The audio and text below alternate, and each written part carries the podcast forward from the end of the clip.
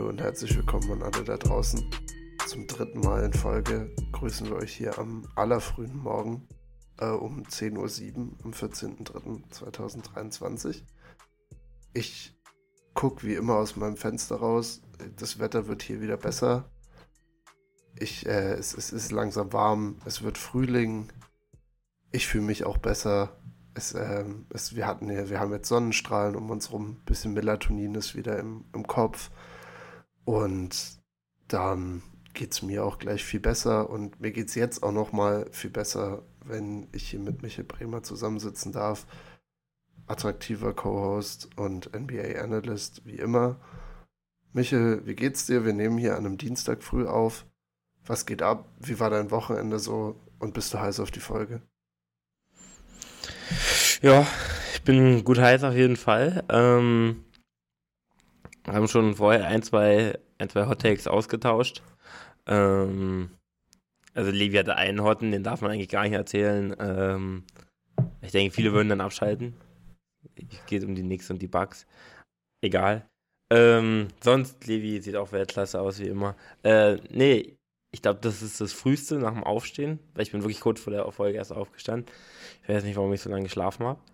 Aber vielleicht funktioniert mein Kopf dadurch besser und ich ähm, ja, sehe mehr Zusammenhänge. Und ähm, ja, nach einem Schuhgrößentalk am Anfang bin ich jetzt ready. Ich finde, wir sollten die Leute mal abholen. Das, ich dachte mir schon, während wir vorher drüber geredet haben, das ist eigentlich was, was wir für die Leute da draußen auch präparieren müssten. Das wäre eigentlich schade. Deswegen erzähl doch mal, was, warum sind wir bei Schuhgrößentalk gelandet und um welche Person ging es denn? Also es ging kurz vorher um die Bugs und die Knicks und dann um den Center, um Mitchell Robinson und im Vergleich zu Brook Lopez ging es dann äh, darum, wie schnell der runtergespielt wird in den Playoffs ähm, vom Parkett und dann ja, sind wir oder haben wir gesehen, dass der vermutlich nicht so schnell runtergespielt wird, weil relativ ähm, agil, also hält sich auch echt gut gegen, gegen Point Guards, Shooting Guards, Small Forwards. Und dann fragt man sich natürlich, warum das so ist. Und äh, dann habe ich einen Stat ausgegraben. Die Schuhgröße von Mitchell Robinson sind 46,5. Der Mann ist 7 foot 1, also 2,16 Meter.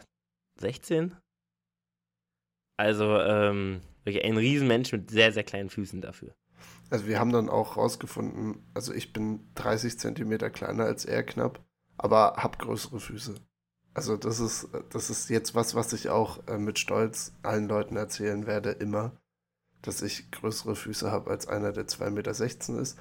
Aber es scheint ihn ja auf dem Feld tatsächlich sehr agil zu machen und wie gesagt, die Knicks sind ein heißes Team gerade. Er ist der defensive Anker und deswegen würden sie nämlich die Bugs schlagen, wenn, wenn Janis verletzt ist. Das war mein Hot Take, dann haben wir die Leute da auch noch gleich abgeholt. Ach ja, genau. Und ähm, nur noch mal ganz kurz um den eigentlichen noch krasseren Hot Take. Jalen Bronson größer Drew Holiday. Ich bin bei Offense kleben geblieben. Okay. In der Offense würde ich Jalen Bronson, glaube ich, 10 von 10 Mal nehmen. Es sei denn, Drew hat sein eines komisches Spiel, wo er extrem abgeht. Aber ja, das ist, Bronson ist ungefähr 1,12 Meter zwölf groß. Das ist, den kannst du in der Defensive eher nur verstecken, glaube ich. Das ist, macht keinen wirklichen Sinn. Wie sah denn, wie sah denn deine Woche, dein Wochenende bisher aus, Michael, bevor wir hier, wir haben ja schon halt mit Basketball-Talk angefangen, aber was ist fresh ja. bei dir? als fresh. Wir waren ähm, zu Hause, also bei uns äh, in Seehausen. Und. Ah, nee, ich war in Magdeburg gewesen. Ja, ich war in Magdeburg gewesen. Magdeburg, echt, ich weiß nicht, wie viele Hörer wir aus Magdeburg haben. Ein paar auf jeden Fall.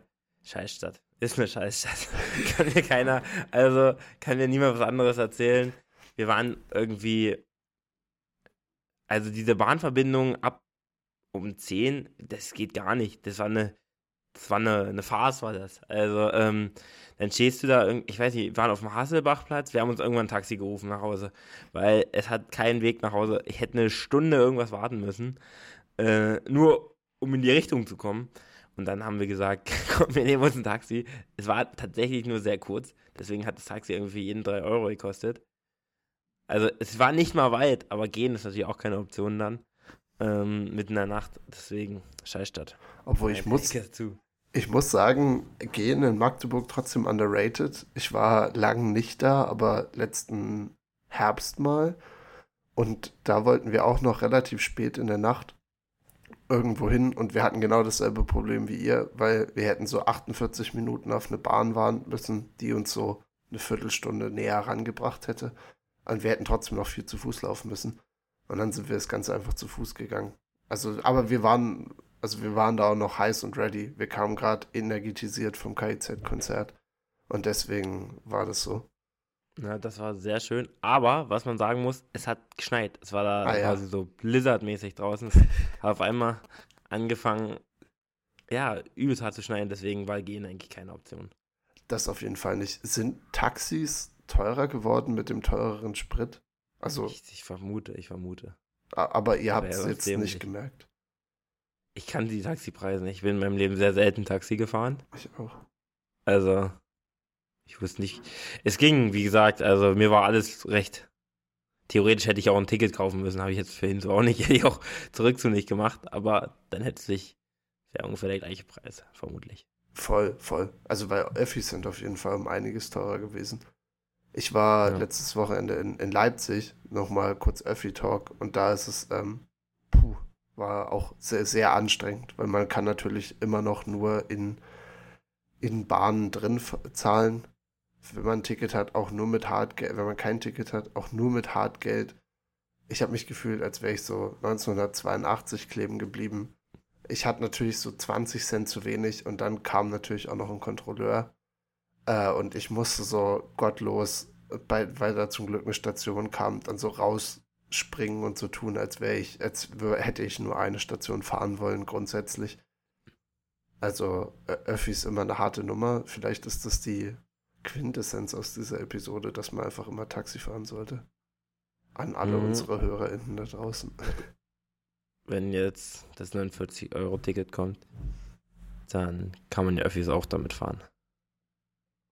Das stimmt. Vielleicht gibt es Also das äh, würde dann ja vielleicht das eine Problem lösen. Äh, aber ja, ich weiß gar nicht, wie es in Jena ist, weil ich da ja mit meinem Studentenausweis fahre. Hm. Aber ich glaube, ich weiß nicht, ob man da auch mit Karte bezahlen kann. Keine Ahnung. Alles der Osten. Hier, hier wird noch mit Bargeld bezahlt. Äh, wir wollen uns nicht überwachen lassen. Ähm, ich nehme euch jetzt mal kurz mit. Ich glaube, Levi hat leichte Internetprobleme. Er sagt schon die ganze Zeit nichts mehr. Und der Screen hängt. Und jetzt ist er aus dem Call raus. Ja, also, ich, dann mache ich mal einen kleinen Hot Take. Ähm, wir hatten ein paar NBA-Spiele. Mm, ein paar auch sehr interessante. Wir haben die Clippers gesehen, endlich mit, mit Russell, haben gewonnen gegen die Knicks. Ähm, ja, Kawhi hat 38 aufgelegt, Paul George 8-8 und zwei, also 22, 8 und 8. Mhm. Aber wir hatten kurz vorher darüber gesprochen, die, ähm, die Trades, die sie gemacht haben, nicht so optimal. Ähm, muss man leider sagen, Wasse gibt sich schon Mühe auf jeden Fall, das sieht man. Macht auch manchmal Plays, aber die Abstimmung, das fehlt noch sehr. Was mit Subac hat man oft gesehen, viel Turnover. Ähm, das kann auf jeden Fall besser werden, hat dann insgesamt sieben Punkte aufgelegt, fünf Rebounds, drei Assists. Ähm, ja, Morris, Marcus gefällt mir auch echt immer sehr, sehr gut. Ich weiß gar nicht, was er für eine Dreierquote dieses Jahr hat. Die sollte aber echt nicht schlecht sein. Ähm, nicht Marcus Smart. Ähm, ja, aber sonst auch Eric Gordon, Plumlee. Ich glaube, das muss alles noch ein bisschen kommen. Dann dann glaube ich aber, dass das gut, äh, gut werden kann. Also ich bin auf jeden Fall noch am Belieben, dass das was werden kann. Ähm, 37,6% bloß. Krass, ich dachte, das ist irgendwie mehr. Gefühlt, wenn ich Clipperspiele gucke, macht er jeden Wurf rein. Äh, aber ist natürlich trotzdem ein guter Wert. 43% aus dem Feld ist jetzt nicht optimal, aber nimmt ja auch wirklich viele ähm, Contested-Würfe. Deswegen Liegt es vielleicht auch daran? Ähm, dazu ein kleiner Style von Kawhi liegt, ach, ja, 41,9 auf, wirklich absolut stark, kommt jetzt wieder komplett zurück. Aber hatten wir auch letzte Woche schon leicht drüber gesprochen, ähm, dass der, dass der wieder da ist. Ähm, genau. Und ja, die Knicks dagegen aber auch gut, sind ein Team, das auch momentan echt viel Spaß macht. Da ist natürlich immer Wendell zu sagen, aber auch Emmanuel Quickley. Ich weiß nicht, über den hätte Levi bestimmt auch kurz was zu sagen, weil wir hatten ja im Vornherein auch über die ähm, über die Knicks gesprochen. Und dass er halt auch echt ähm, defensiv gerade abliefert. Also das muss man muss man echt äh, mal loben. Das hätte ich gar nicht gedacht. Ähm, ist jetzt nicht der der Physi Physis physischste Verteidiger, aber macht das mit seiner Schnelligkeit echt gut. Ähm, und ja, ich bin echt gespannt auf die Knicks, ähm, wie die das machen.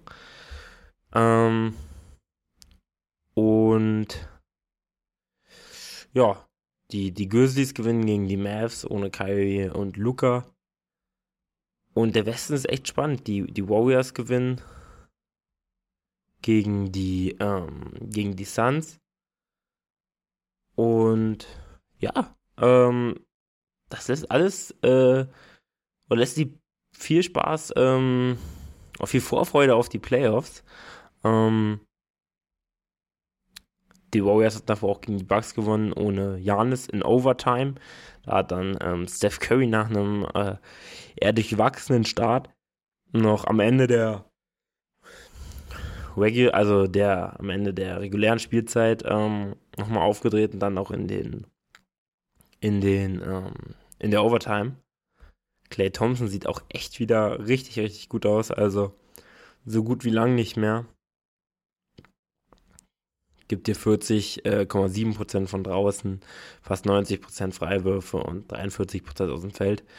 Klar, ist jetzt nicht so gut, aber er nimmt halt auch viele Dreier. Deswegen, ja, 22 Punkte ist eine gute Saison, die er auflegt. Und wie gesagt, haben dann gegen die, gegen die Suns gewonnen, die natürlich immer noch ohne KD sind. Das muss man da immer noch sagen. Ähm, aber trotzdem musst du gegen die Suns ja erstmal gewinnen. Ähm, ich war, ja. ich war komplett Levi raus. Levi ist wieder da. ich war komplett raus. Alter, ja. Alter, Alter, Alter. Die, die Folge ist gefüllt. Wir reden gerade über die Suns. ähm, ja, ich weiß nicht, es war auf jeden Fall eine sehr lange Unterbrechung. Wir hatten das schon mal kurz gehabt. Dass, äh, dass Levi weg war. Ja, die Suns kriegen nur noch auf den Sack, muss man ehrlich sagen, von den Kings.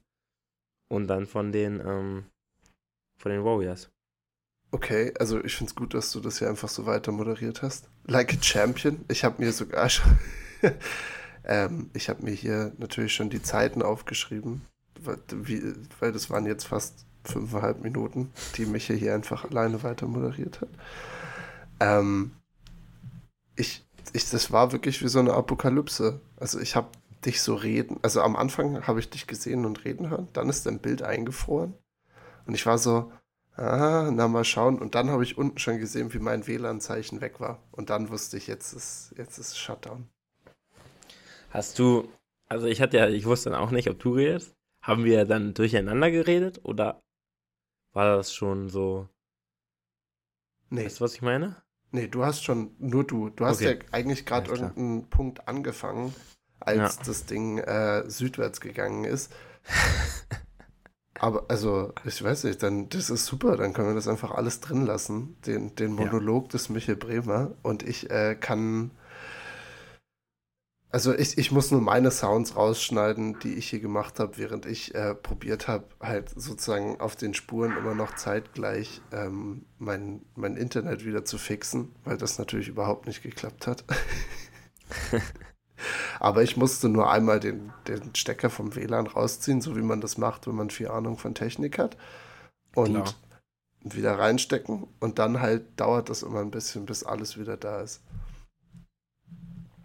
Ich hatte ein bisschen über die Spiele gesprochen, die so letzte Nacht waren, über die, die Bugs die Kings und ähm, ja, man muss, also ich hatte dann auch noch ein bisschen über die Clippers gesprochen, kurz über die Suns, über die wir ja bestimmt auch kurz reden. Ähm, und dann wollte ich nur noch kurz sagen, dass die Rockets gegen die, gegen die Celtics gewonnen haben. 111, In dem Spiel, 109. wo Jalen Brown 43 Punkte aufgelegt hat. Hat, hat Jason Tatum gespielt? Ja, 41 Minuten. Bro, was ist da los, Alter? Ja, also die Bugs sind gute Mosten, sag ich mal. Wenn jetzt nicht noch irgendwer eine Knarre rausholt, dann ähm, sind die gute Mosten. Ich, Und selbst dann haben wir ja gesagt, ähm, sind sie immer noch ganz gut, wenn es nicht unbedingt Janis ist.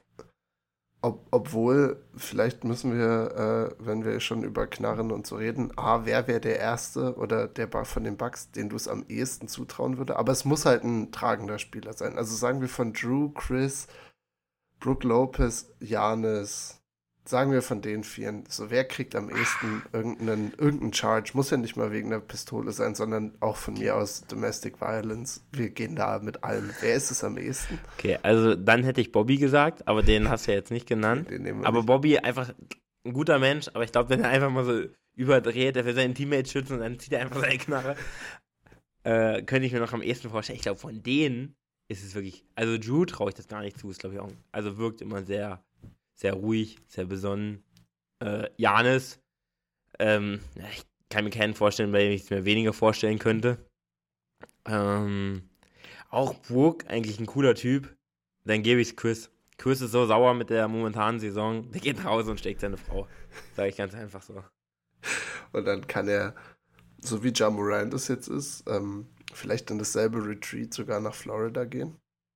Und ähm, sie können zusammen reflektieren auf ihre Fehler. Hattest du, du musst mich mal kurz mit einfüllen, was du jetzt, was, was du jetzt alles schon erzählt hast, dass wir hier natürlich Leute das- nicht doppelt äh, Das war langweilen. nicht so viel. Ähm, weil ich auch damit beschäftigt war, in den Zoom-Call wieder reinzukommen. Dann, also aus dem einen rauszugehen und wieder rein. Ich hatte nur, ähm, wie gesagt, kurz über die Clippers, was wir auch vorher besprochen haben, dass alles noch nicht ganz so passt bei den Clippers. Ähm, aber dass ich zum, äh, zumindest denke, dass sich das auf jeden Fall noch finden wird, weil da viele gute Spieler sind. Kurz über die Knicks gesprochen, Emmanuel Quigley, habe ich auch nochmal die Defense gelobt, die ja jetzt auch echt viel, viel besser spielt als letzte Saison. Äh, nicht unbedingt, weil er physisch besser ist, sondern einfach, weil er, also, weil er halt seine Schnelligkeit ausnutzt, da echt gut um äh, Screens rumkommt. Genau darüber hatte ich äh, kurz gesprochen und dass die Suns halt schlecht sind. Ja, bei den Suns ist, habe ich das Gefühl, die haben ja gegen die Warriors letzte Nacht verloren, wie du sicher schon erwähnt hast. Also, wir können ja mit dem KD-Injury anfangen. Ja. Also, er hatte sich ja im, im Warm-up den Knöchel vertreten. Das sah, ich weiß nicht, hast du das Video gesehen? Ja. Also, es ist auch auf. Social, Social Media kursiert, natürlich. Die, die Videos, also, oder das Video, wie er halt einfach ähm, sozusagen einen Move macht und zum Korb gehen will und danken will und dann einfach wegknickt. Und das ist was, was ich von mir selber kenne, weil ich auch nicht die besten Knöchel habe, dass man einfach so, wenn man zu komische, unkoordinierte Bewegungen macht, einfach mal wegknickt. Aber ja, jetzt sind sie, jetzt haben sie Angst, dass es ein äh, Grade 2 Ankle Sprain ist und er ist zumindest mal drei Wochen raus. Also in der Regular Season kommt er nicht wieder. Ja, und dann wird's wild. Jetzt sind die, die Suns wirklich die größte Wildcard in den Playoffs. Weil wir haben kurz gesehen, was sie sein können mit KD. Aber wir sehen jetzt auch genau eben wieder gegen die Warriors zum Beispiel. Also er fehlt halt in der Defense auf jeden Fall. In der Offense hast du wieder mehr Druck für Chris Paul und Devin Booker. Ja, das war das äh, zur KD-Injury auf jeden Fall. Wie hast du es so auf? Was sind so deine Takeaways? Ja, war wild irgendwie in diesem, dieser, dieser Dank, also es sah alles komisch aus. Ähm, ja, ich, ich denke auch, dass es jetzt ziemlich schwer wird für die, die Suns noch ihren Seed zu behalten. Ich meine, sie sind, sie haben jetzt einen Sieg mehr als die Warriors und einen Sieg mehr als die Clippers, ein Sieg, äh, zwei Siege mehr als die Timberwolves, drei Siege mehr als die Mavs. Klar, das ist noch, das kriegen sie bestimmt schon irgendwie überrunden, aber ähm, ich meine, für die wäre es auch wichtig, äh, Homecourt zu haben. Also klar, wenn Kevin Durant wieder fit ist, dann gehen sie trotzdem da in jede Serie und wissen, dass sie die locker schlagen können. Aber erstmal wäre es natürlich auch zum Einspielen. Wir haben gesehen, dass Plug and Play mit KD immer geht. Ähm, er ist quasi das, was Plug and Play bedeutet. Ähm, weil sie in jedes Team reinpacken können, das und der würde genauso gut funktionieren. Ähm, aber trotzdem ist es ja besser, du spielst ein bisschen. Ähm, obwohl ich, wie gesagt, bei ihm echt auch immer das Gefühl habe, der kommt rein und legt dann wieder einfach. Gibt er einfach wieder 36 effiziente Punkte so. Und wenn es 40 sein müssen, gibt er dir halt 40. Ähm, deswegen ist es, glaube ich, trotzdem ein ganz gutes Zeichen für die anderen Teams im Westen. Weil ich meine, das beste Mittel gegen KD ist Kawhi oder, ähm, oder eine Verletzung von KD. Und jetzt Weil haben sie beides. Jetzt haben sie beides. Also, First Round Exit. Nee, ähm, kann natürlich aber auch passieren. Also, so spannend gerade. Ähm, aber ich denke mal, sie werden vielleicht sogar noch ein, zwei Plätze nach unten rutschen. Und das wäre natürlich dann trotzdem nicht schön, weil wir wollen alle die Warriors-Suns-Serie sehen in der ersten Runde. Also das, es wäre sehr schade, wenn die jetzt gegen die Kings spielen. Also wenn das irgendwie zusammenkommt, äh, so ein 3-6-Matchup, das wäre, das würde, das würde mich einfach nur traurig stimmen. Das auf jeden Fall. Also ich gucke gerade, durch dass die Suns zwei verloren haben, sind sie ja wirklich nur noch, ja, nur noch ein paar Spiele, also anderthalb Spiele vor überhaupt, nee, zweieinhalb Spiele von einem, von einem Play-in-Spot. Und ich denke, ja klar, die Warriors haben jetzt mal zwei hintereinander gewonnen, die Clippers gewinnen gerade drei hintereinander. Und das sind ja so die zwei Teams, die wir beide bisschen im Auge hatten. Also zumindest, dass der Seed von denen jetzt in Gefahr ist, wo wir eigentlich letzte Woche noch gesagt haben, äh, eigentlich können wir die Suns oder ich sehe die Suns mit KD sogar, dass sie auf drei oder zwei hochgehen glaube ich jetzt nicht mehr, dass es passiert, auf jeden Fall.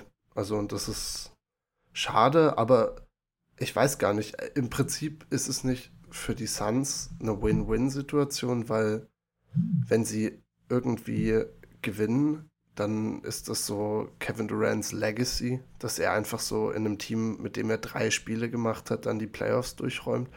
Und wenn sie in der ersten Runde rausfliegen, dann ist es wahrscheinlich wegen, wegen einem starken Gegner und dass sie halt überhaupt keine Einspielzeit hatten. Das heißt, dann haben sie immer noch genug Kapazitäten, das einfach in die nächste Saison zu bringen. Ja, aber ich glaube, das ist schon auch ein kleiner Win now. Also, ich meine, das ist jetzt auch nicht mehr die, die, die allerjüngsten Spieler alle. Also, Chris Paul ist 37 und der hat gute, also für den wäre jetzt noch das letzte Jahr wo man sagen könnte, ich glaube, nächstes Jahr wird noch schlechter, klar. Ähm, wo er jetzt noch gutes Level spielt, auf jeden Fall. Also nicht mehr das, was er vor ein, zwei Jahren noch geliefert hat, aber immer noch ein gutes Level, ist jetzt kein Minusspieler. Ähm, und klar, bei Kevin Durant sagen wir es auch nie, aber Kevin Durant ist auch uralt. Ich äh, weiß gar nicht, Kevin Durant 34? Ist 34, ja. Wird im September 35. Ja, es ist auch schon, also ist auch für einen NBA-Spieler nicht jung. Und ähm, ich glaube schon, dass sie dieses Jahr gewinnen wollen. Also komme was wolle. Aber klar, wenn das Team so zusammenbleibt, dann, äh, oder vielleicht sogar noch ein Free Agent dazukommt im Sommer, was ja bei so einen stärkeren Teams oft passiert, ähm, dann, wie bei den Netz zu sehen, da kamen ja wirklich auch viele hin, äh, dann kann das auch nächstes Jahr nochmal was werden. Vor allem mit dem aggressiven Owner. Also der hat ja wirklich für sich oder für, für, die ganze, genau, Ischbier, die ganze ähm, Liga gezeigt, hey, ich mach gleich meinen ersten Move für Kevin Durant. So, das heißt, ich glaube, wenn es jetzt in, in dieser Saison nicht klappt, dann haben sie theoretisch noch genügend Ausreden, aber müssten sich auf jeden Fall in der Offseason dann noch weiter verstärken. Ja, ja Tiefe. Tiefe auf jeden Fall. Und dann, dann kann man, glaube ich, noch mal gucken, weil, wie gesagt, das ist äh, das ist ja praktisch wie ein Pickup-Game für die. Ich meine, sie trainieren jetzt viel auch zusammen und so. Aber gleich so in die Playoff-Intensität einzusteigen, du, ja, bunkerst ja auch dann viel darauf, dass, ähm, dass halt die Erfahrung damit reinspielt. Ich meine, Devin Booker hat bisher zwei Playoff-Runs gemacht, Chris Paul ungefähr eine Million, Kevin Durant eine Million. Also, dass das alles Spieler so ein bisschen mit mit Erfahrung sind. Ähm, die Andre Ayton hat auch seine Erfahrungen schon gemacht. Genau, also ich, ich glaube, das, das wird viel. Finals gespielt. Hat ein Finals gespielt, nicht gut, aber hat Finals gespielt gegen die Bucks. Damals. Aber auch gegen sehr starken, genau, gegen sehr starken Gegner. Überragend starke Gegner. Aber ich weiß gar nicht, was, was wünschen wir uns jetzt aus deiner Perspektive? Ich meine, klar, du bist Bucks-Fan, aber das mal weg. Also nur aus einem NBA-Standpunkt. Würdest du dir wünschen, dass die Phoenix Suns das machen und damit sozusagen zeigen, hey, nicht nur Superteam, sondern Superteam komplett ohne Zusammenspielen reicht aus, um einen Titel zu gewinnen? Oder nee. würdest du sagen, hey, es wäre viel geiler, wenn sie einfach so in der zweiten Runde rausfliegen gegen halt so ein etabliertes Team wie die Warriors? Das wäre wirklich sehr schön. Also ich hoffe Clippers. Oder Clippers. Äh, und das wäre wirklich so schön. Das würde. Dann wäre ich sehr zufrieden mit der NBA, mit, den, mit dem Script der NBA. Ähm, und naja, also ich, da sind einfach Spieler dabei, die ich einfach alle nicht mag. Also Chris Paul ist schon mein Lieblingsspieler da. Devin Booker macht sich immer unsympathischer. Das ging. Also, wie kann er gegen Luca irgendwas sagen? Äh, Luca, Luca hat ihn regelmäßig deklassiert in den Playoffs, hat ihn da rausgeballert und da hatte Luca ein viel, viel schlechteres Team als Devin Booker. Also, ist er ein viel, viel besserer Spieler und er also das macht mich sehr ärgerlich, macht es sehr leicht, ihn zu hassen, in meinen Augen. Ähm, also ist hinter Dylan Brooks, glaube ich, gerade so einer der Spieler, die am leichtesten zu hassen sind. Ähm, KD, weil er einfach immer den Easy Way Out nimmt. Ähm, ja, die beiden allein schon wünsche ich das einfach, dass sie in der ersten Runde wieder rausfliegen. Leider können es die Mavs nicht machen. Ähm, also da, da ist die Tabellenkonstellation äh, nicht, äh, nicht für geeignet. Das würde mich so freuen. Aber auch wenn die rausfliegen. Also ich, also klar, aus Bucks Sicht ist es vermutlich das beste Team, wenn sie äh, zusammenkommen. Am, am Ende der Playoffs sogar vermutlich, wenn sie so lange spielen und gesund bleiben. Aber nicht nur deswegen, ich einfach weil es ein sehr unsympathisches Team ist. Würde ich sie nicht gern, nicht gern gewinnen sehen. Das auf jeden Fall. Das auf jeden Fall. Bin, bin ich voll bei dir. Also ich habe jetzt nicht so viel persönliche Grudges gegen die ganzen Spieler, aber ich finde auch, Schon. also ich finde die Superteam-Kultur hat sich nicht bewiesen, vor allem nicht in den letzten zwei Jahren. Und das davor mit den Lakers war halt ein Bubble-Win, der eh so ein bisschen für sich alleine steht. Äh, und wie sich bei den Lakers jetzt zeigt, ging es da auch nicht um das Superteam, sondern einfach um das, was sie außenrum gebildet haben. Und das wäre ja auch ein Punkt bei den Suns. Sie haben klar ihre ihre zwei bis drei richtig guten Spieler, aber das halt, welche Spieler du dann noch als Rotationsspieler mit reinbringst, ist ja auch noch nicht so richtig klar. Und ja, das, deswegen gibt es, glaube ich, aber zum Glück auch genug schon gefestigte Teams, die, äh, die den Suns jetzt sehr gefährlich werden können. Auch schon in der, in der Regular Season ich weiß gar nicht, ich finde, wir reden echt super viel über den Westen in der letzten Zeit, aber ich habe es zu dir schon in der Vorbesprechung gesagt, als ich diese Saison, äh, als ich jetzt für die Folge mir wieder raufgeschrieben habe, was mich so interessiert hat, was so neu ist, das sind schon wieder alles nur Teams aus dem Westen. Also war, kommt das wirklich durch die Standings? Also ist das, weil das so, weil das so eng da alles ist, dass man irgendwie sagt, okay, gefühlt entscheidet ein Spielabend schon so viel, wenn ein Team gewinnt und eins verliert. Also ich weiß nicht, woher diese Faszination für den Westen kommt, weil im Osten wirkt nach wie vor alles so gesettelt. Ja, ich, ich glaube, das ist es also einfach, es verändert nicht, ja, nicht so viel. Also ich meine, klar, so ein bisschen jetzt die Bugs, äh, die Celtics strugglen jetzt manchmal, die Bugs nicht. Ähm, das sind vielleicht die Sachen, aber ansonsten im Westen ist halt in der, in der Trade Deadline halt so viel passiert, dass man sagen muss, da ist halt nochmal mehr durcheinander gewürfelt worden und da sind auch noch Teams, wo man sagt, die haben viel Upside ähm, und auch die Teams, die da aus dem Play-In kommen, ähm, denen kann man immer zutrauen, da irgendwie eine Serie schwer zu machen. Also wenn wir jetzt über die Lakers sprechen, ja. Wenn die da reinkommen, und die kommen vielleicht sogar auf sieben rein. Puh, die Grizzlies, da sehe ich sogar die Lakers in Favoritenstellung ganz klar. Ähm, und auch gegen die, gegen die Nuggets traue ich denen zu, die Serie schwer zu machen. Also, ähm, so wie, äh, wie die momentan spielen, ohne LeBron, ohne Le Injury, ähm, weiß ich nicht, ähm, wie leicht es da für die Nuggets wird. Und das ist ja super interessant, weil im Osten gibt es kein Team, was im Play-In steht, wo man sich irgendwas ausmalen könnte, dass sie eine Serie gewinnen. Das stimmt. Ich, ich glaube, das hätte das relativ genau. Also das, wir könnten am Ende, würde mich nichts überraschen, wenn in den West Finals, äh, weiß ich nicht, 6 gegen 4 spielt. Ich weiß nicht, ob das überhaupt möglich ist, aber halt irgendeinen, irgendeine Seed-Combination, wo du halt bist so, ja, okay, passt. Im Osten läuft das wirklich langsam so auf 1 gegen 2 oder 1 gegen 3, hatten wir ja schon die ganze Zeit gesagt, hinaus. Ähm, ja, wir, wir können gerne ein bisschen über die Lakers reden. Wir haben heute eh jetzt keinen, keinen festen Fixpunkt mit irgendeinem Spiel oder einer großen Kategorisierung, sondern heute wird einfach nur Ball geredet. Deswegen, ja, die Lakers ähm, kommen so langsam zusammen auf jeden Fall. Die Angelo Russell holt immer mehr so spektakuläre Spiele raus äh, und, und embraced äh, irgendwie die, die Crowd und dass er wieder zurück in LA ist. Ich glaube, das letzte, was man von ihm gesehen hat, waren diese 13 von 19, wo er super effizient aufgelegt hat und so. Dazu kommt, dass auch ohne LeBron Anthony Davis jetzt der Anker ist und weil halt um ihn herum nicht mehr Gabriel und wie sie alle heißen rumfliegen und ähm, Thomas Bryant, sondern wirklich valide, gute Rotationsspieler. Ja, gewinnen die Lakers gerade relativ viel, sind glaube ich bei drei hintereinander. Jetzt haben sie einen wieder verloren, aber davor hatten sie glaube ich drei hintereinander gewonnen.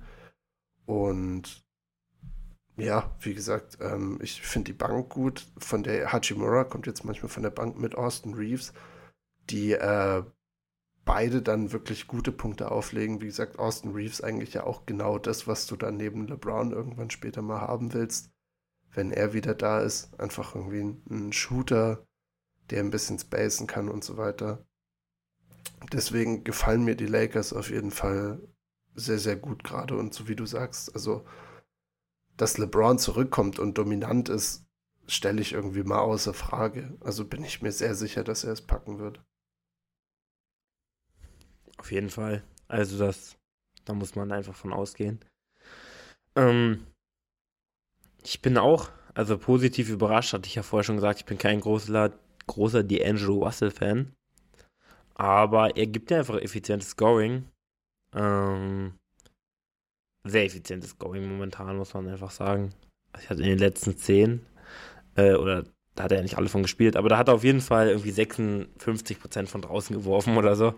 Also trifft echt, echt gut und hat mich da auch ein bisschen mit, bisschen mit überzeugt auf jeden Fall. Und ähm, ja, hast du das mitgekriegt, dass er gesagt hat, dass er, ja, former Teammate, keine Freunde, sondern alles nur, alles nur, nur Gegner für ihn. Ich meine, wenn du so eine Geschichte hast wie er,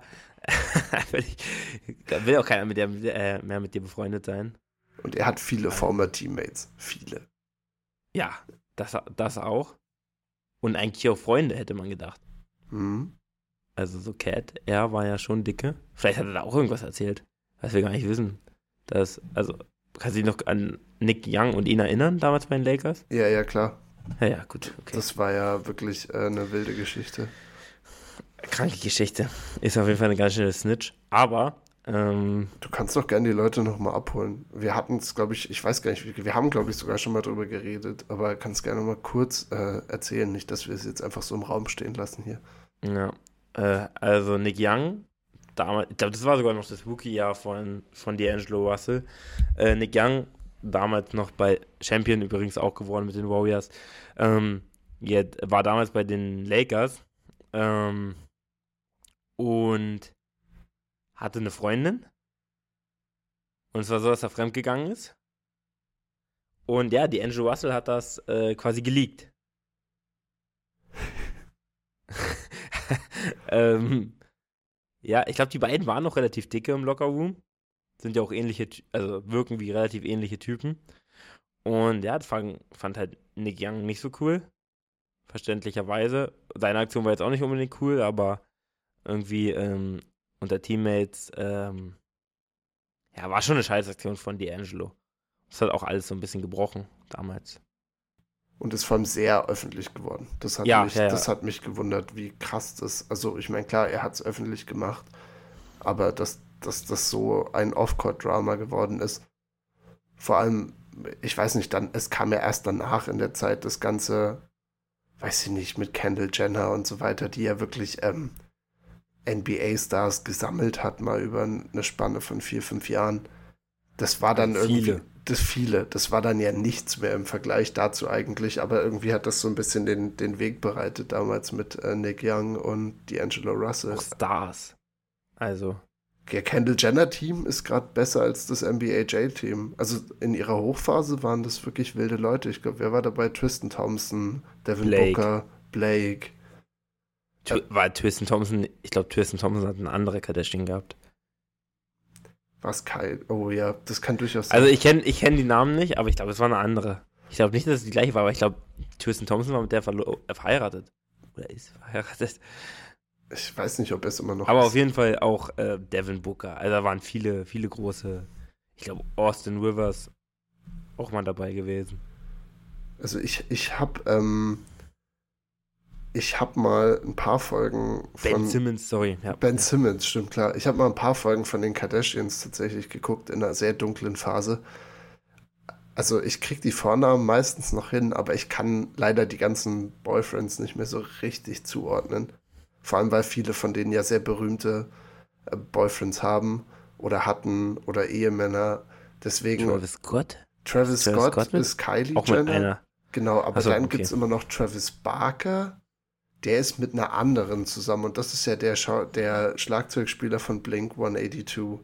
Ähm, und der heißt aber auch Travis, wie gesagt. Also es ist alles, alles drunter und drüber ist eine wilde, eine wilde Familie.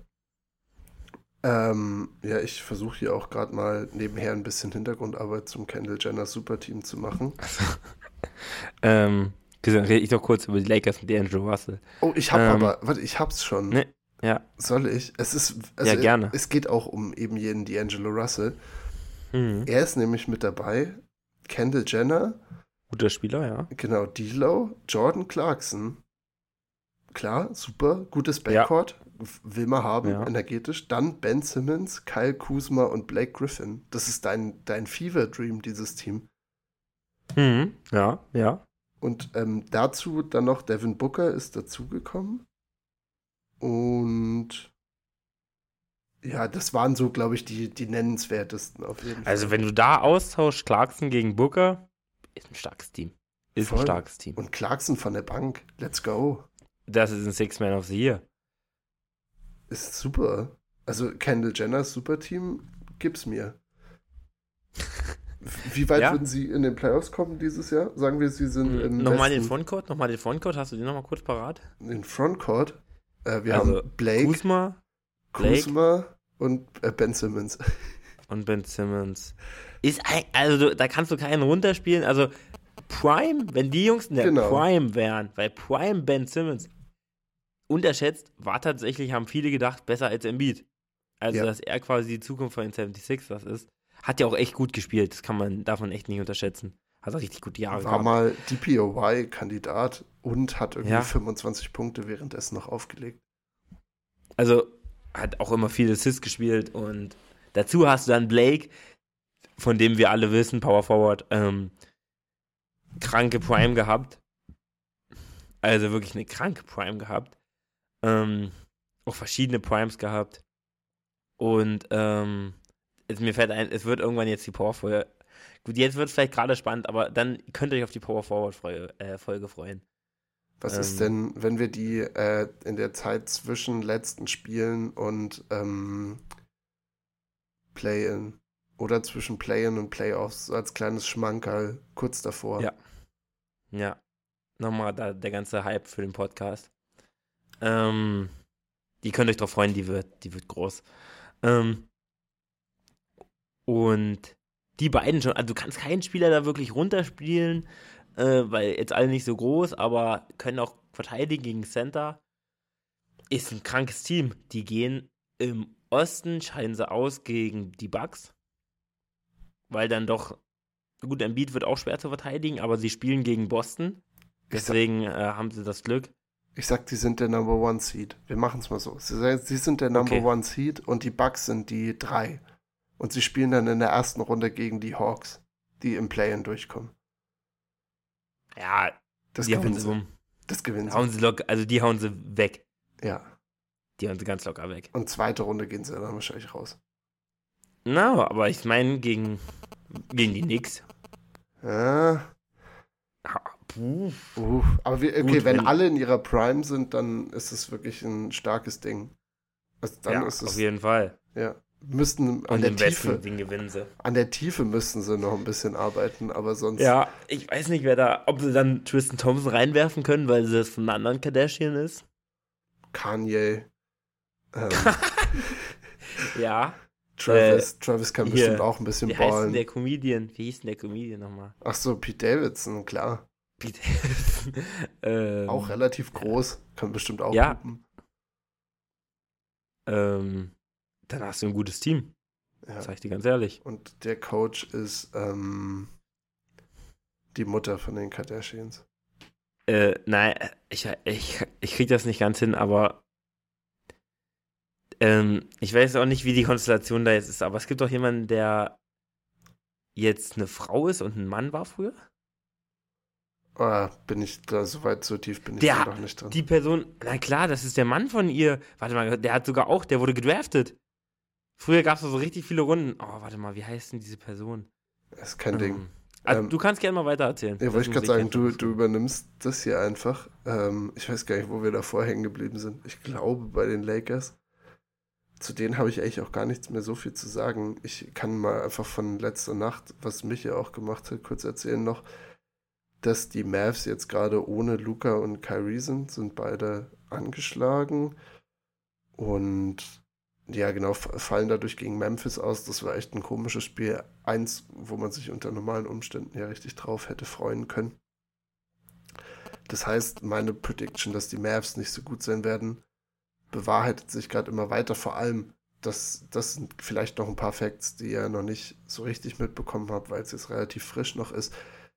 Es, die Kommentare, die Jason Kidd danach schon wieder abgegeben hat, waren unfassbar. Er hat gesagt, Dwight Powell ist der beste Center. Bei den Mavs hat er wirklich offensichtlich so rausgehauen.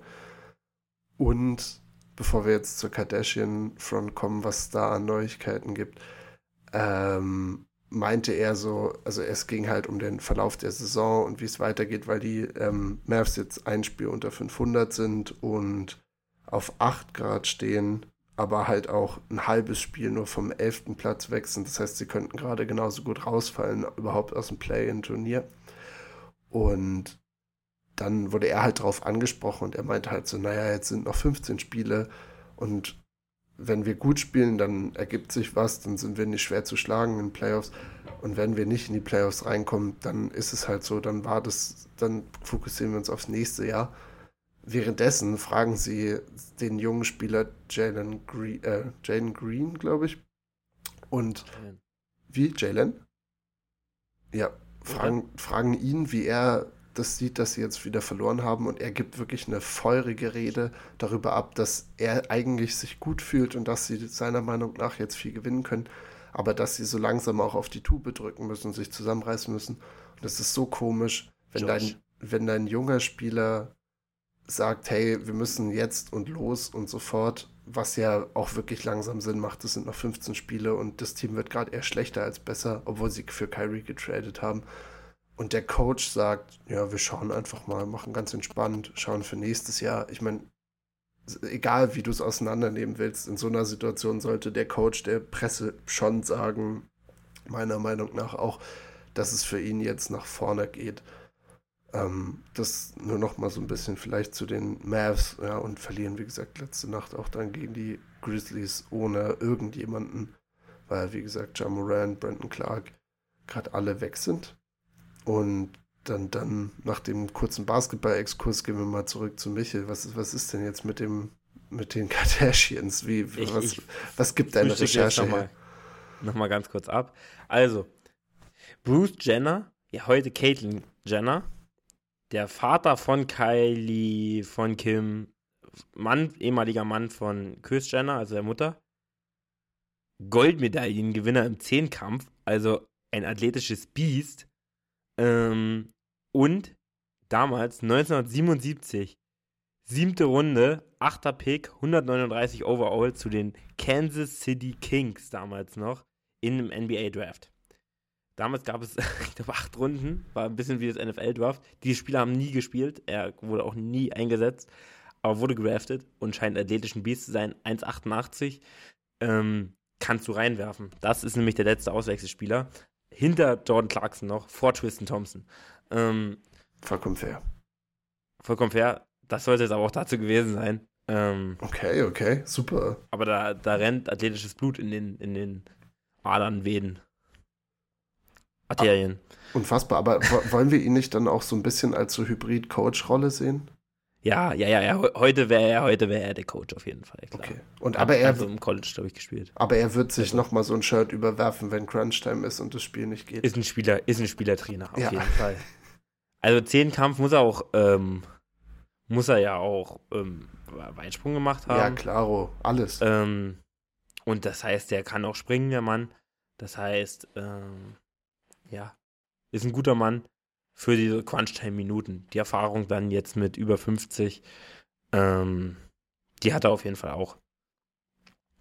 Aber davon ganz abgesehen, ähm, es waren Josh Green und Jaden Hardy. Wir haben beide durcheinander gebracht.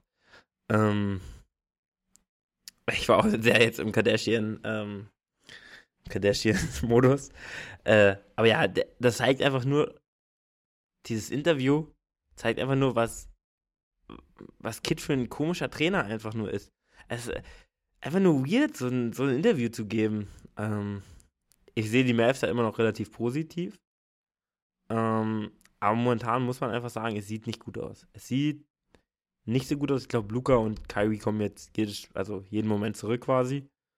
Ähm, oder sind, glaube ich, sogar Game Day Decisions. Ja, auf jeden Fall. Also das, das ist ja, das sind auch nur so, so ja. wie sowas wie Soreness bei Kyrie. Also es ist keine, keine richtige Diagnose jetzt, dass irgendwas im Argen ist, sondern eher so vielleicht nochmal wirklich, ich weiß nicht, so ein bisschen Load Management mäßig, dass sie wirklich die letzten 10, 12 Spiele komplett ballern können.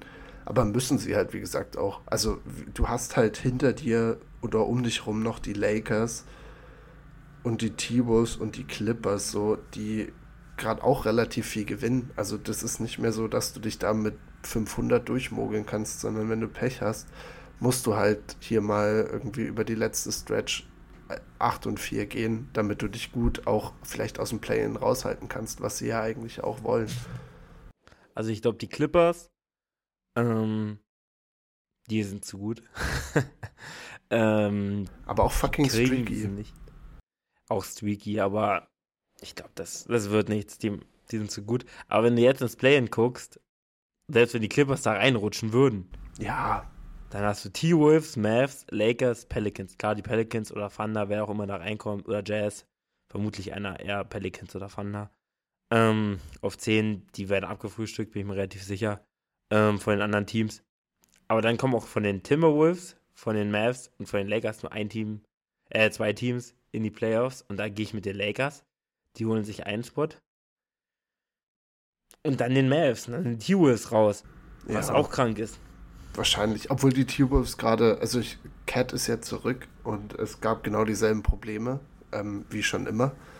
Weil es ist gleich, glaube ich, ich weiß gar nicht, in welchem Spiel es war, aber ich glaube gegen die Nets, wo sie verloren haben und es musste, also sie haben mit den Twin Towers gespielt, hat überhaupt nicht hingehauen, weil die Nets super klein gegangen sind das ist ein Problem, wo ich nicht genau weiß, ob sie nochmal vielleicht eine Offseason brauchen und versuchen das für sich zu regeln, wie sie damit, oder ob sie halt Cat einfach traden, was wahrscheinlich ja der Weg sein wird. Weil, wie gesagt, sie, die sind sehr stabil in, dieser, in diesen Dingen drin, so wie alle anderen um sie rum eigentlich auch. Gewinnen auch gute, enge Spiele. Aber wie gesagt, das ist dieses Line-Up-Problem, was sie da haben ist schwierig. Und sie spielen gegen, also die anderen Teams im Play-In sind alles welche, die durchaus auch einfach klein gehen können und sie dann komplett gegen die Wand spielen können. Ja, also ich denke auch, dass. Also irgendwas muss da passieren. Ich glaube, da hilft auch keine Offseason mehr. Die beiden, die werden ja nicht mehr zusammenkommen, Gobert und Cat. Ähm, da hilft, glaube ich, eigentlich nur ein Trade, aber der Trade-Wert ist halt auch jetzt im Keller. Es ist eine scheiß Situation. Also vor der Saison irgendwie eine spannende Situation, jetzt irgendwie eine scheiß Situation, in der die Timberwolves sich befinden. Hm, ja, weiß ich auch nicht. Aber den Mavs, da, da, die haben dann halt einfach auch immer noch, wenn du so zwei, drei Spiele guckst, haben sie immer Kyrie und Luca. Und die reichen gegen die Teams. Auf jeden Fall. Auf also, jeden Fall. Ich, ich habe wie gesagt, halt ich habe wie gesagt nur ein bisschen Schiss, dass sie am Ende auf 11 rutschen. Also wenn sie jetzt, weil wie gesagt selbst mit Kyrie und Luca sind sie bisher 3 und 6. Also ist jetzt noch nicht überragend. Aber wie gesagt, es ist die, die ganze, es wird irgendwie immer mehr urgent und wenn wir nächste Woche aufnehmen, wissen wir schon viel mehr wieder darüber. Ähm, und ich, man schreibt es ihnen ja so zu, dass wenn es jetzt knapp wird, dass die beiden, die das immer wieder mal holen können, kann man nicht abweisen. Aber ist auf jeden Fall wahrscheinlich nicht das, was sie sich vorgestellt haben, dass sie erstmal äh, tiefer ins Play-in-Tournament ähm, reinfallen, obwohl sie diese Trades gemacht haben. Äh, vielleicht noch ein Team, woraus von dem ich mich so ein bisschen mental verabschiedet habe. Ich weiß nicht, ob du es auch hast. Äh, die Blazers. Wollen wir, wollen wir sie in die Lottery schicken? Bist du, bist du bereit dafür? Ja, auf jeden Fall. Also, da gibt es auch keinen Weg mehr, dass sie irgendwie. Also klar, sind nur zwei Spiele hinter, hinter LA. Hinter, oder zwei Siege hinter LA. Aber dafür, bei den anderen Teams sieht man irgendwie, zeigt die Kurve nach oben. Und bei den Blazers zeigt es nach unten. Und ich glaube, die sollten jetzt auch einfach versuchen, die sollten es sein lassen also meinetwegen können sie auch Dame behalten und dann die nächsten Jahre genauso scheiße spielen. Also besser wird's nicht. Und können Dame traden. Das wäre vermutlich das Sinnvollste. Weil sonst ist Dame zu gut, der gewinnt dir halt deine, deine Spiele noch. Ähm, aber es macht sehr betroffen. Also es ist nicht schön. Ähm, ich bin eigentlich auch großer Dame-Fan und auch die Blazers. Hatte ich auch mehr, also hätte ich deutlich mehr zugetraut vor der Saison, als sie jetzt gespielt haben. Hatten dann klar auch öfter mit Verletzungen von Dame auch zu tun. Aber ja, stehen jetzt bei 31 und 37. Ich weiß nicht, ob sie da jetzt noch irgendwas machen sollten. Haben einen relativ schlechten Rekord auch in der Liga. Weiß ich nicht, das wäre, glaube ich, gerade der siebte Pick oder so. Ich sehe da keinen Grund da jetzt mehr. Aber sie werden ja Dame behalten, von daher macht es auch keinen Sinn. Also, dann werden sie auch nächstes Jahr nicht sehr schlecht sein. Also nicht so super schlecht wie die anderen Teams. Aber siehst du vielleicht das Prospekt, dass sie, ich meine, letztes Jahr haben sie ja wirklich hart getankt nach der All-Star-Break, äh, weil sie einen guten Pick haben wollten und Dame war ja auch verletzt oder wurde dann einfach rausgenommen für den Rest der Saison. Ein junger Spieler gepaart mit Dame, also ich weiß immer noch nicht, ob ich das nicht, nicht einfach cool finden würde und wenn sie dieses Jahr ein bisschen mehr Glück in der Lottery haben, ob das nicht auch funktioniert. Also. Ja, also, so ein wenn man, wenn man Yama würde den Jungs nicht schlecht tun. Das wäre krank. Was auch, das wäre so wie New Orleans damals, wo sie Zion bekommen haben, wo sie nicht einen super schlechten. Record hatten, aber so halt mit den Orts halt auf Nummer 1 dann hochschießen. Das, da habe ich auch gleich dran gedacht. Das wäre natürlich super cool. Also das wäre, das wäre super cool.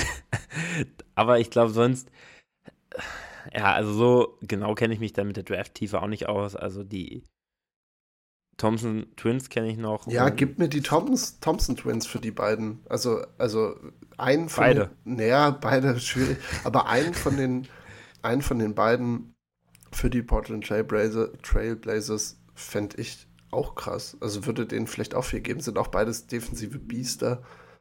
Äh, und wie gesagt, irgendwie einen jungen Spieler, den du neben Dame stellen kannst dann haben sie ja auch noch sehr, also was, sie haben ja junge Spieler, mit denen du arbeiten kannst. Du musst halt Nurkic mal irgendwann jetzt wegschmeißen. Und dann, glaube ich, passt das auch alles. Aber ich finde es gut, dass wir bei, bei äh, den Trailblazers uns so gut verstehen. Great. Also, dass du es ähnlich, ähnlich bist. Ähm, gibt's, gibt's sonst noch? Ich sehe, wir nähern uns hier eine Stunde langsam an. Gibt es äh, sonst also, noch Themen, die dich Vielleicht sollten sie für Grady Dick gehen. Das sowieso. Ist ja mein Lieblingsspieler im Draft. Von, von Kansas. Hat letztens sogar, irgendwie habe ich reingeschalten, da lief sogar Kansas. Ähm, hatte ich ein bisschen geguckt. Guter Mann, spielt gut. Ich, das also, Trikot will ich Spieler. haben. Das Trikot will ich ja. haben. Egal, wo er hingeht, ich werde mir ein Grady Dick Trikot Aber kaufen. Ist nicht nur, nicht nur so ein Meme-Player, also hat echt auch gut gespielt. Voll. Aber ja, Wemby wäre cool, aber ja, wenn sie jetzt einen von denen kriegen, sehe ich trotzdem nichts. Also, dann bringt es vielleicht so einen kleinen Spark, aber jetzt hatten sie ja auch Shaden Sharp. Ja. Aber macht das, also. Der muss entwickelt werden. Nicht, der muss entwickelt werden. Also, sie haben ja so ein, zwei junge Spieler auch. Ähm, Anthony Simons. Anthony Simons, Shane Sharp, die, die da irgendwas machen, machen können. Und ich glaube, es wurde auch gesagt, dass sie in der Offseason sehr aggressiv sein wollen. Das heißt, äh, da vielleicht jemanden wegschicken, äh, Nurkic, Jaden Sharp und äh, Anthony Simons. Ähm, und dann vielleicht nochmal einen zweiten Spieler holen. Aber selbst mit dem, also, dann haben sie ja gar keine Spieler mehr. Hm, vielleicht ein Cat, aber das wäre dann auch wieder defensiv nicht so nice. Ja, ich weiß es nicht. Ich sehe irgendwie noch keinen die sind irgendwie in einer Scheißsituation. Mal gucken, was Draft bringt, wenn sie da wirklich vielleicht den ersten Pick kriegen äh, oder auch einen guten Pick kriegen. Vielleicht den vierten oder so. Ähm, das wäre ja schon ein guter Erfolg. Und dann nimm sie einen von den Thompson Twins und dann sieht man vielleicht auch ein bisschen. Oder vielleicht traden sie den Pick auch dann. Also irgendwie sowas, aber die Saison sollen sie einfach abmoderieren.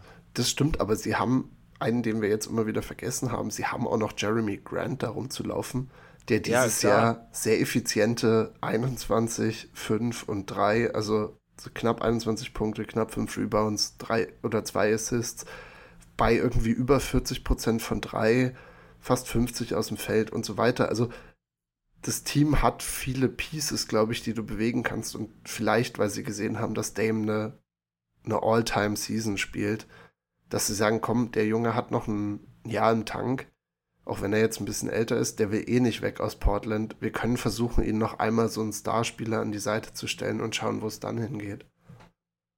Ja, das sehe ich auch noch. Also Grant auch Power Forward, großer Fan von ihm. Ähm, spielt auch echt immer super gut. Aber das ist, irgendwo fehlt dann auch immer die Tiefe noch bei denen. Ja. Aber ja, der ist gut, den sollten sie auch behalten oder halt traden, weil der hat so durch einen hohen Gegenwert momentan. Der ein Spieler, den jedes Team gebrauchen kann. Wirklich jedes Team. Also auch bei Denver immer richtig gut gespielt gehabt damals. Ähm, dann auch bei Detroit. Da natürlich ein bisschen schlechteres Team gewesen, aber da auch absolut solide abgeliefert. Äh, kann alles, kann sehr gut verteidigen. Super Spieler. Also sind da, die Spieler sind schon da. Aber irgendwie erwarte ich mir auch immer mehr von denen. Also ich weiß auch gar nicht, warum die so schlecht sind. Defense ist vor allem auch horrendous. Und wie gesagt, keine Tiefe. Hast du schon gesagt. Nurkic ist eigentlich unspielbar. Obwohl er auch ein Skillset hat, wo du sagst, das ist jetzt nicht schlecht, das ist ein, ein, ein Big, der Dreier werfen kann, aber der halt überhaupt kein defensiver Anker ist. Passt du den ich mit Aber vor zwei, drei Jahren hatte ich noch die Wahrnehmung, dass er viel besser defensiv ist. Alter, der ist so langsam. Der ist wirklich so steif. Der verteidigt einfach nicht. Und, und wie gesagt, dann hast du noch Dame. Ja. Also Simons und Grant sind ja beide auch sehr gute De Defense-Spieler. Ja, soll, soll irgendwie nicht sein mit den, mit den Trailblazers. Chauncey Billups eigentlich auch als Coach jetzt nicht, weiß ich nicht, hatte so Ups und Downs.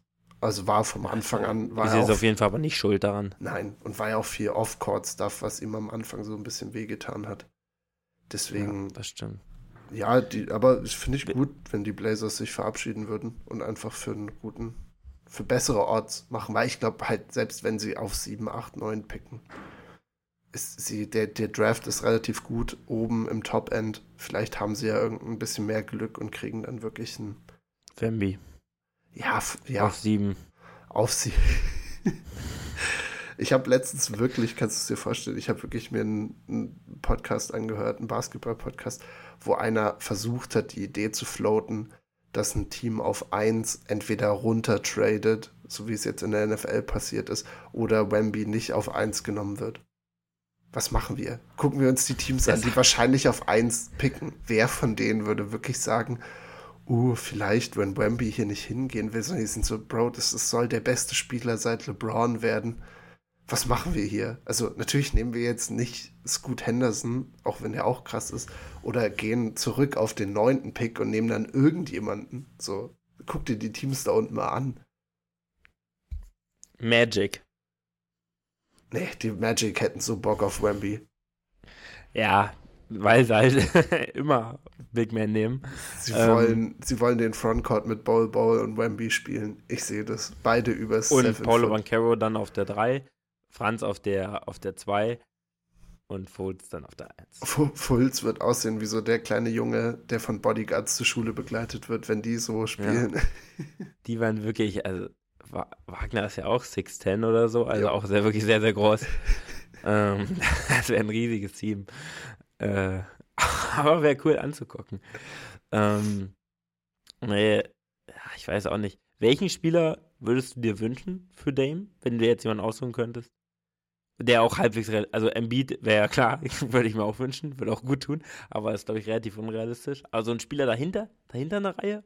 Also Cat haben wir genannt, aber wäre defensiv natürlich auch jetzt nicht Brett. optimal.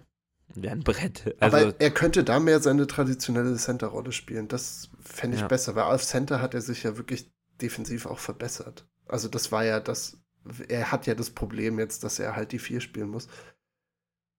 Boah, ich kenne leider auch den Free Agent Markt nicht gut. Ich dachte immer mal so kurz, dass dieses KD Dame. Trade technisch. Ah, Trade. Ja, KD Dame. Ja, aber das ist jetzt auch nicht mehr realistisch. Also ich glaube, es muss ein, es muss ein Big Man sein oder ein kranker Wing. Aber die, die Wings sind gerade alle so gefestigt. Vor einem Jahr hätte man wahrscheinlich noch irgendwie Tatum oder so da reinhauen können. Wäre auch eine geile Kombo gewesen. Oder vor über einem Defensiv Jahr. Defensiv auch auf jeden Fall besser. Defensiv auch besser.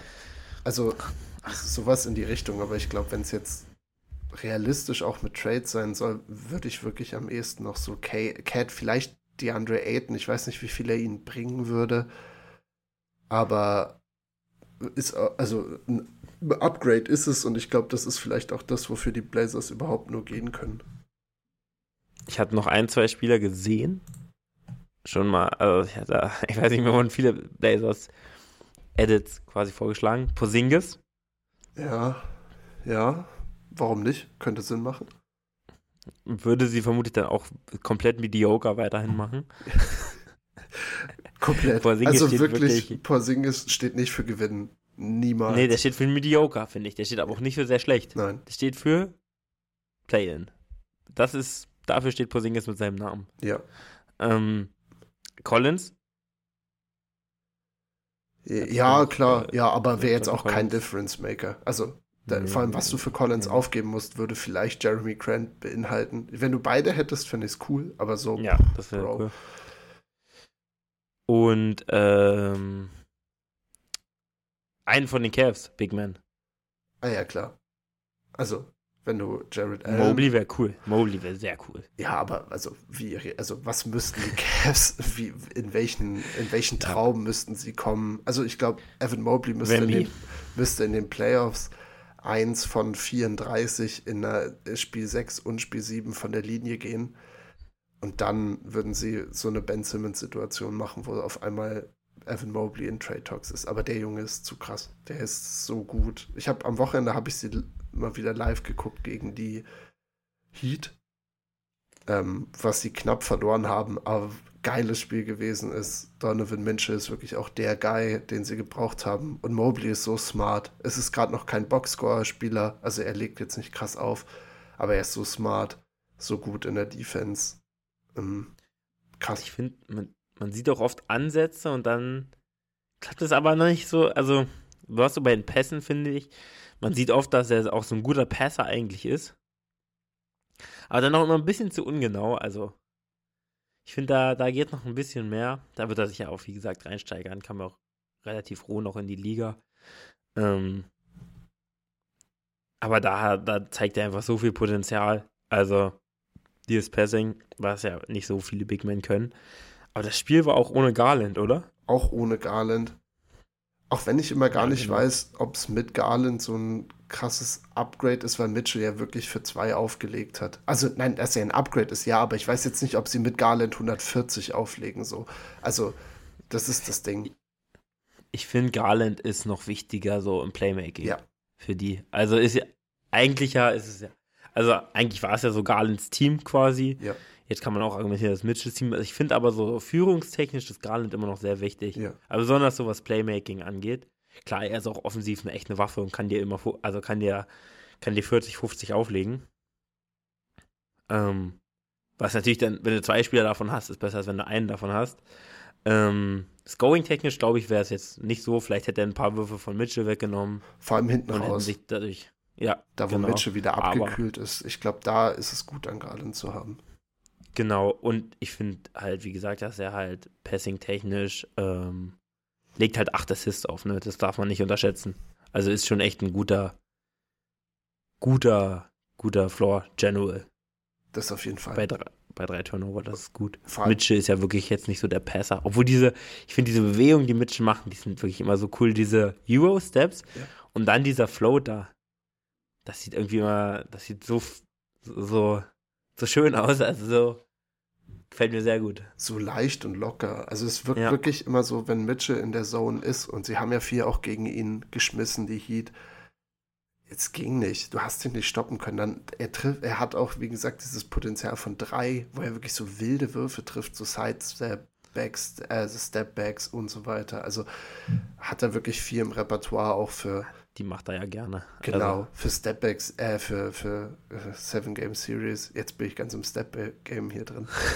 ähm, also Mitchell ist da wirklich, ist da wirklich perfekt. Und Ricky Rubio irgendwie ich habe ihn gerade aufgemacht, ich wollte dich gerade fragen. Ich wollte ja. wollt sagen, was Ricky für ein Spieler geil. noch? Was Ricky für ein ist einfach geil. Ricky ist einfach so ein geiler Spieler, das ist krank. Wenn du den und Karis LeVert einfach immer so ein bisschen abwechselnd rotieren kannst für DG und für Donovan Mitchell, äh, die sind gut. Das sind einfach, das sind einfach äh, Leute, die dir so ein paar Minuten geben können macht irgendwie seine Full-Court-Passes, die er schon immer gemacht hat, trifft dir mal ein paar Dreier. Ist geil. Auch nachdem er von so langer Injury zurückkommt und einfach, ich dachte halt, weiß nicht, vielleicht spielt er einfach jetzt scheiße und dann spielt er irgendwann gar nicht mehr, aber nee, ist noch qualitativ. Und Caris LeVert hat ja eh immer so Potenzial. Wenn er dann eins von acht ist, sollte man ihn vielleicht runternehmen.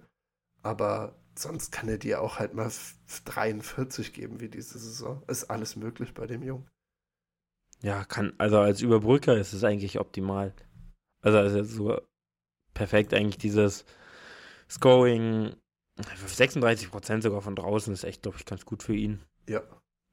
Ähm, und sowas gibt er dir halt und das ist so wichtig. Also, Kessler wird ein guter Spieler von der Bank aus. Ja. Und Ricky ist einfach cool. Der trifft auch mal einen Dreier. Und, aber der ist einfach so ein kluger Spieler, das ist krank. Also, der tut jedem Team gut. Äh, der, glaube ich, hat auch besonders am Anfang Garland richtig, richtig, richtig, richtig gut getan. Ähm, die letzten Saisons. Da hat man noch gesehen, dass irgendwie so sein Team irgendwie so, so war. Und ähm, ja, jetzt brauchst du ihn nicht mehr so stark. Aber ihn zu haben ist auf jeden Fall gut. Er ist auch sehr, sehr, sehr unaufgeregt. Also, der hat ja irgendwie alles auch schon gesehen und finde ich, lässt es auch immer so durchkommen ich finde, jetzt vor allem mit den letzten Abschnitten haben wir eigentlich den Osten auch ganz gut behandelt. Ja.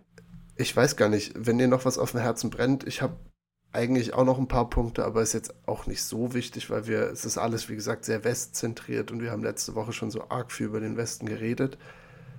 Liegt dir noch was NBA-Technisches am Herzen, sonst können wir auch langsam von mir aus Richtung Verabschiedung gehen. Ja. Eine kurze Frage noch. Ja. Ähm, also wir hatten kurz über Injuries gesprochen. Mhm. ein Spieler ist raus. Lamello Ball ist raus. Wie viele Spiele gewinnen die, die Hornets noch? Ich gebe den Over-Under. Okay, okay. Also sie haben, momentan stehen sie bei einem Record von, ich glaube, 22. Und 48. Ja, 22 und 48. Mhm. Sie gewinnen noch zwei Spiele. Over-Under. Also zweieinhalb, zweieinhalb. Weil damit du, klar, wir sind ja beim bei einem Wettanbieter? Ähm, ja klar, also sie, wir sind jetzt, wenn meine Rechenskills mich nicht verlassen, bei 70 Spielen, das heißt, sie haben noch 12. Ich sag 1 und 11. Sie, ja, ich nehme ich nehm auf jeden Fall das Under. Also das ist das Team. Ja, man hätte sogar bei 1,5 ansetzen können, glaube ich, das Under. Die Leute würden, glaube ich, das Under, vor allem jetzt, wo es in die heiße Phase fürs Tanken geht. Also die Pistons kriegen sie safe nicht mehr. Die Pistons haben einen fantastischen Job gemacht zu tanken. Unfassbar. Aber gut, gut. man muss. Ich, ich glaube, die Pistons hätten es nicht so gut gemacht, Wenn also Kate- die hatten auch mit Glück, Kate. Kate. war halt verletzt, weil ich glaube, dann hätten sie schon mehr Spiele gewonnen. Da konnten sie auch mal nichts für. Also bei Kate ist schon sehr gut. Wollte ich gerade sagen. Also, Kate und Wemby wäre ein Traum. Aber da wird es bestimmt nochmal eine Folge nach der Season geben vom Draft, wo wir unsere Jungs sehen. Aber auf jeden Traum. Fall. Bis dahin muss ich mich auf jeden Fall auch noch mehr in Drafts rein nerden, weil bisher weiß ich echt noch nicht so viel. Ja, also wird ein spannendes Race. Ich sehe gerade auch Rockets sind 16, auch bei 16 Siegen, Spurs bei 17 Siegen. Also wie gesagt, es ist, ist tight da unten, wer die Top Lottery Odds kriegt. Ja, Spurs auch noch gegen Magic und ja, also sind noch Teams, wo es vielleicht sogar gewinnen können. Also haben gar keinen so schweren Rekord. Aber ja, die, die Hornets werden sehr schlecht sein. Hornets werden und, Könnte sogar sein, dass sie alles verlieren. Also keine Frage. und haben auch ja nicht so viel Druck, jetzt einen Wemby kriegen zu müssen. Also, sondern halt, also Wer? Wäre auch, krass, natürlich. natürlich. Wemby und Lamello. Auch Natürlich, aber das kannst du dir halt mit allem sagen. Ich fände auch so, wie gesagt, so ein Lamello, Scoot Henderson Backcourt wäre auch überragend. Also würde richtig Spaß machen. Ja, und dann werden die Hornets auch wieder ein bisschen attraktiver. Waren ja letztes Jahr sogar auch im Play-In, oder? Also haben letztes Jahr Ja, Play-In einmal richtig auf die Fresse gekriegt. aber haben mit Lamello halt einen Spieler, also so von den Teams da unten. Gut, Kate kann man noch drüber sehen, sogar. Ähm, ja. ist auf jeden Fall, aber Kate hat nicht so viel gezeigt wie Lamello. Lamello hat schon gezeigt, dass er auf All-Star-Niveau spielen kann. Und äh, haben, also wenn man dann noch die Rockets damit reinzieht und die Spurs, haben sie halt den Spieler, der da mit Abstand am besten ist. Auf jeden Fall. Auf jeden Fall. Das ähm, wäre wär Also wahrscheinlich auch Franchise-Kaliber-Player ist, das auf jeden Fall. nicht so oft verletzt ist. Außer jetzt. Und äh, ja, hat schon immer mal größere, aber das stimmt, er ist nicht so anfällig für so kleine Nicklichkeiten. Hast du noch was ähm, auf Basketball für den letzten Part? Ich hätte sonst nur eine kurze Sache. Gerne, Levi. Natürlich. Äh, ich war das erste Mal wieder im Kino seit Ewigkeiten am Wochenende. Okay. Geht ins Kino, Leute. Ist wirklich geil. Ich, der allgemeine Trend, würde ich jetzt sagen, in der, in der linksgrünen Studi-Bubble ist ja eh wieder, geht ins Kino und, äh, weißt du, mal ein bisschen supporten und so. Zumindest bei mir in der Bubble. Und ich möchte es jetzt auch daraus in die Welt schreien. Es war eine mega coole Erfahrung. Popcorn ist immer lecker. Macht Spaß. Und ich habe einen guten Film gesehen, der jetzt auch bei den Oscars nominiert war, aber glaube ich nichts gewonnen hat. Ich habe Tar, den Film mit Kate Blanchett über diese Dirigentin gesehen. Unfassbar guter Film. Sehr deprimierend, aber unfassbar gut. Und es hat richtig Spaß gemacht, mal wieder in ein Kino zu gehen. Aber dann nicht in Cinemax, Leute. Wenn dann geht in das kleine Indie-Kino, ähm, wo euch noch so ein älterer Herr einfach die Karten abstempelt. Das ist der, das der wahre Vibe. Mehr wollen wir gar nicht. Das, ähm, schön, dass du es ansprichst. Ähm, Antonia geht auch äh, gerne ins Kino. Ähm, ich bin manchmal ein bisschen geizig, aber es ist eigentlich immer ganz schön. Wir hatten auch einen, also den Film kenne ich tatsächlich nicht. Hört sich sehr gut an, aber ich habe auch einen sehr guten Film geguckt. Hau raus. Meiner Meinung nach sogar der gestiefelte Kater. Hast du, kennst du den Wolf?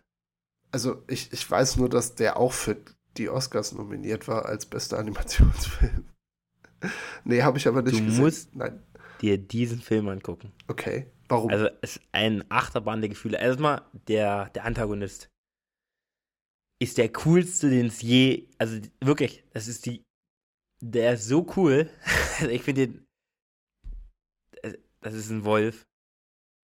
Also das ist wirklich so cool. Diesen Film musst du dir mal angucken. Es gibt, oder gib auch mal bei YouTube gibt's so Highlights von dem Wolf. Es ist riesig. Es ist wirklich riesig. Äh, und auch sehr emotionaler Film gewesen. Es sind ja öfter Kinderfilme, doch auch, wenn man sie im Nachhinein guckt, sehr emotional. Also ich habe mir auch ein, zwei Tränen da im Kino verdrückt. Vollkommen Wir saßen in der ersten Reihe, weil wir waren mit der Schwester von meiner Freundin da. Und die wollte dann vorne sitzen, weil die auch relativ klein ist. Ah, okay. Hinten war schon relativ viel belegt. Wir waren noch in, also waren in Wittenberge. Mm, In Kino drei oder vier. Shoutout Also- ans Movie-Star. Die kleinen, die kleinen da oben. Die kleinen Kinos. Klar, kennst du.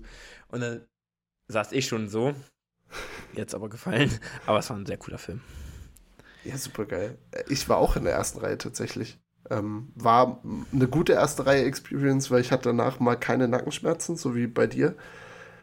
Äh, aber das war nur, weil das Kino sehr, das ging die ganze Zeit so nach unten. Das heißt, der Bildschirm war immer noch unter der ersten Reihe und das hat es ganz chillig gemacht eigentlich. Äh, ja, das ist aber okay, denn der gestiefelte Kater nehme ich auf jeden Fall für mich mit. Ich bin ja auch Fan von so Animationsfilmen, also könnte ich mir wirklich vier angucken. Äh, vielleicht läuft der hier ja auch noch irgendwo. Doll auch gruselig, der Wolf. Also aber trotzdem cool. Grus gruselig. Ja, sehr cool. cooler Typ. Also der Wolf ist ein. Ich würde so gerne mit dem Wolf mal was machen. Ah, okay, also Wolf über den gestiefelten Kater. Ja, auf jeden Fall. Okay. Jeden, der Wolf ist viel, viel cooler. Als der gestiefelte Kater ist auch cool. Auch wie er sich entwickelt in dem Film. Aber der Wolf. Ja, dann nehmen wir den mit, den Wolf. Ich bin, ich bin heiß. Jeder, der den Film geguckt hat, muss, also, wenn ihr den Wolf nicht liebt, dann hast du Kino nicht geliebt. Stimmt. Das ist, wo der, der eigentlich hätte er Best Supporting Actor jetzt kriegen sollen am, am Sonntag, sagst du. Ja, ja.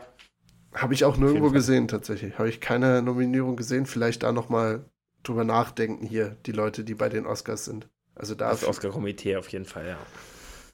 Fehler, ist ein klarer Fehler. Ist ein Fehler und haben sich selber mit ins Fleisch geschnitten. Okay, also Empf Empfehlungen von uns sind, ähm, geht ins Kino, egal wohin, aber wenn dann in die Kinos, guckt euch die gestiefelte Kater und Tar an. Beides sehr gute Filme, aber bei einem anscheinend der bessere Antagonist. Dann ähm, war es der beste Antagonist. D dann sag ich auf Wiedersehen und ciao bello und ich gebe weiter an Michel. Äh, es gibt auch auf YouTube noch, kann ich euch nur empfehlen, einen Zusammenschnitt zwischen, also Tai Lung, der von Kung Fu Panda, der Gegner, war ja auch schon sehr cool, aber kein Vergleich zu dem Wolf. Und es gibt einen Kampf, der quasi animiert wurde zwischen den beiden. Ähm, krank gut. Guckt euch das an.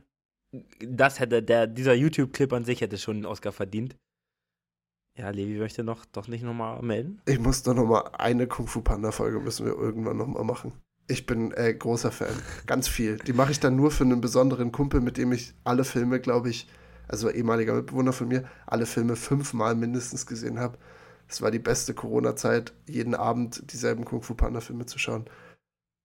Einmal Kung Fu Panda Folge noch. Bitte, fahre fort. Ja, Kung Fu Panda ist cool. Ich glaube, ich habe nicht alle Filme geguckt, aber ich habe mir auch schon ähm, also so, sowas gibt's öfter bei One Piece oder Animes, Mangas und Kram. Äh, so Power Levels von Charakteren in ähm, Kung Fu Panda habe ich mir auch schon klar angeguckt. Ähm, aber wie gesagt, diesen Clip nochmal gucken zwischen Teilung und, ähm, und, dem, und dem Wolf von dem gestiefelten Kater. Äh, weil sonst war wirklich, äh, also ich finde, da, da gab es so einen kleinen, so einen kleinen Machtwechsel äh, im besten coolsten Antagonisten. Oder coolsten Gegner. Ähm, damit möchte ich mich verabschieden. Ähm, es hat mir wieder sehr viel Spaß gemacht. Auch der kleine Monolog, den ich hatte. Kann sich Levi ja, vermutlich beim Stein das erste Mal hören. Ähm, ich weiß nicht, wie gut das lief. Ich, hatte es, äh, ich hoffe, es hat euch gefallen und macht's gut.